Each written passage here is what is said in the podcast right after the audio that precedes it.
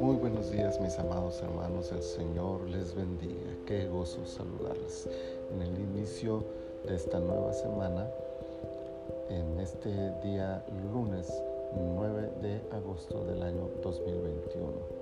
El día de ayer fue el primer día de esta semana y lo pasamos disfrutando de la presencia del Señor en nuestro tiempo como congregación, adorándolo, exaltándolo, bendiciéndolo.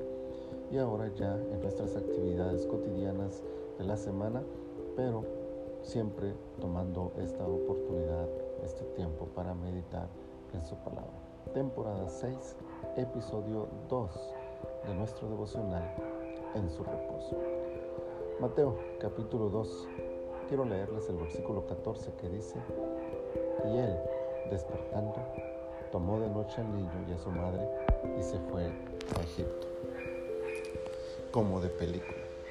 Es muy probable que por un lado de la aldea de Belén salieran José, María y el niño y por otro entraran los soldados que llegaron a matar a todos los niños menores de dos años según la orden del malvado rey Herodes.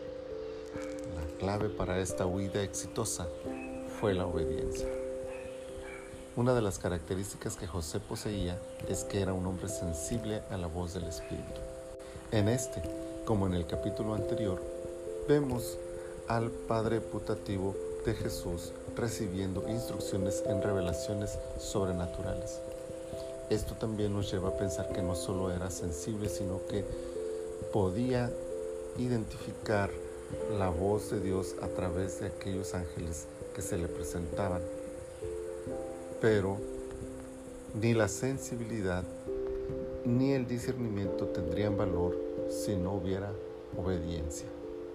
Ni el conocimiento teológico, ni las experiencias sobrenaturales, ni las capacidades naturales son suficientes cuando no hay disposición para la obediencia.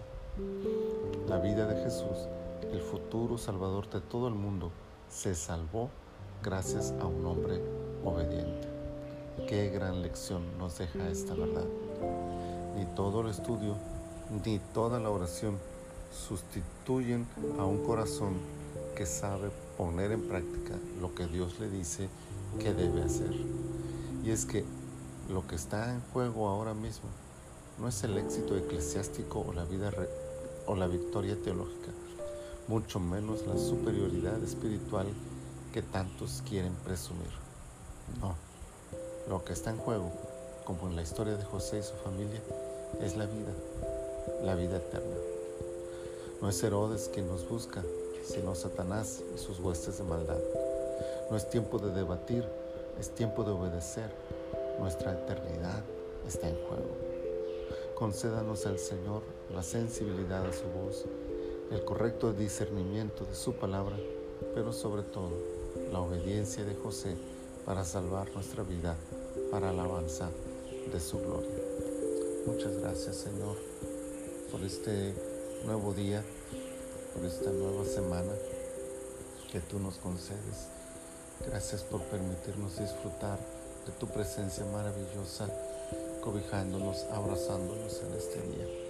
Padre, gracias por esta palabra también, que nos deja en el ejemplo de José una enseñanza de cómo debemos vivir nuestra vida y cómo debemos ser sensibles a tu voz, cómo debemos aprender a discernir para distinguir correctamente tu voz, pero sobre todo obedecerte. Que podamos, Señor, tomar esta disposición de José para obedecer sin discusión, sin debatir lo que tu palabra nos enseña, Señor y que haciendo esto salvemos nuestra vida para alabanza tuya. Muchas gracias te doy, Señor, por todas tus bendiciones. En tus manos ponemos este día y toda esta semana para que te glorifiques en nuestras vidas. Señor, todo te lo pedimos en el nombre de tu Hijo Jesús. Amén. Mis amados hermanos, deseo para todos ustedes que el Señor les bendiga abundantemente y les aprovecho el momento para invitarlos a seguir conmigo estos devocionales toda la semana, de lunes a sábado, y ayudarme a compartirlos con otras personas para que otras personas puedan recibir estos devocionales también, ya sea por escrito o por este podcast. Pero también los invito a acompañarme en nuestros tiempos de oración de la iglesia Osana a través de la página de Facebook de nuestra congregación Osana Church.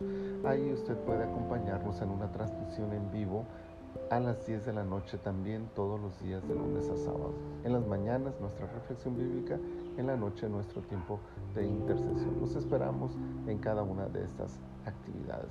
El Señor les bendiga.